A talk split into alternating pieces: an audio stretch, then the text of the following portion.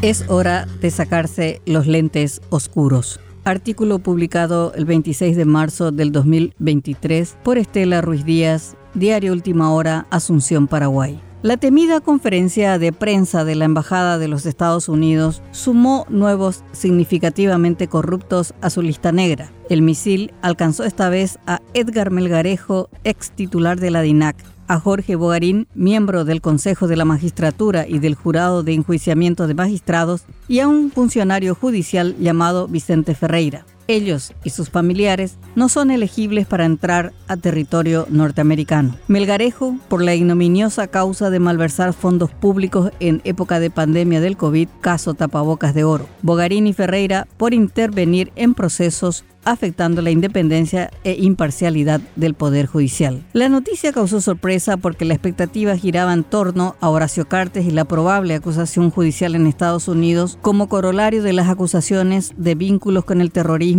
y las duras sanciones económicas impuestas por la Casa Blanca que dinamitaron el imperio económico del expresidente. Por tanto, la incertidumbre sobre el futuro judicial del tabacalero seguirá marcando el tenso escenario electoral. Si bien los citados nuevos corruptos no son peces gordos, sin embargo, la mención de Bogarín pone foco en el corazón de la podredumbre judicial y la mafia que maneja a su antojo la vida y los bienes de los ciudadanos sin amparo político y económico. El modus operandi. Bogarín saltó al escenario como líder de los abogados, gremio que tiene representación en el Consejo de la Magistratura. Ganó las internas con apoyo explícito de Cartes. En los corrillos políticos era considerado el nuevo González Daer por su estilo campechano y las gestiones que realiza. Por supuesto, se aseguró la representación ante el jurado de magistrados. Doble poder, manejar la puerta de entrada y de salida del Poder Judicial y del Ministerio Público poder para nombrar fiscales y jueces y garrote para castigarlos o dejarlos impune. Así lo hizo con un fiscal de San Pedro, Jorge López, al que destituyó porque en el 2019 denunció a Vicente Ferreira por producción de documentos falsos. En el 2021, el jurado de magistrados destituyó a López. Con este caso se revela la conexión entre ambos. A finales de ese año y ante la falta de respuesta institucional, López llevó las pruebas a la Embajada de Estados Unidos. Destituido, sin seguro social, murió de cáncer esperando su restitución en el cargo. Este caso no solo revela cómo se manejan los asuntos judiciales, sino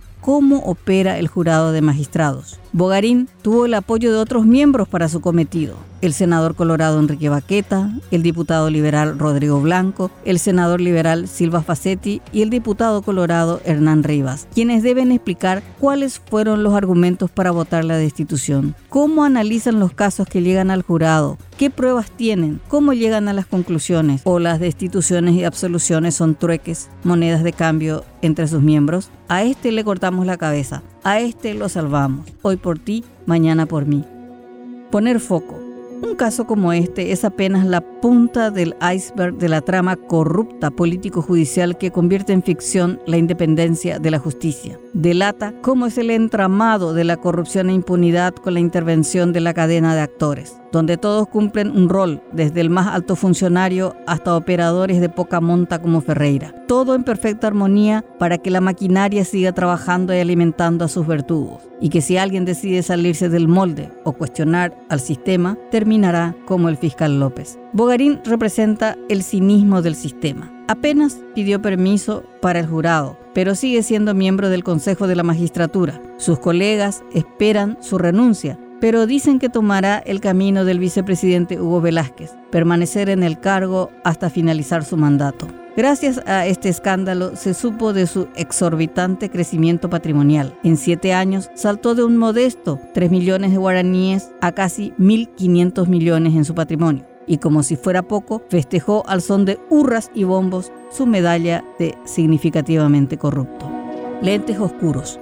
Bogarín, Antonio Frete, Javier Díaz Verón y otros que manchan las instituciones son personajes transitorios de una trama más profunda y perversa que hay que desmontar. No basta con destituciones y descarados pedidos de permiso porque esta maquinaria perversa se reproduce a sí misma. Es hora de enfrentar a esta mafia. Pero para ello hay que dejar de lado la hipocresía vestida de falsos purismos. Niemolente es una frase popular del idioma guaraní que significa ponerse los lentes oscuros, pero su interpretación es otra. Equivale a no ver, no investigar, dejar pasar, desentenderse. Alude al funcionario que decide no ver el delito, la infracción, la injusticia, porque sacará provecho de la situación. Es hora de que los ciudadanos, las élites políticas y económicas que saben, ven y se indignan con este sistema, se saquen los lentes oscuros y obren en consecuencia.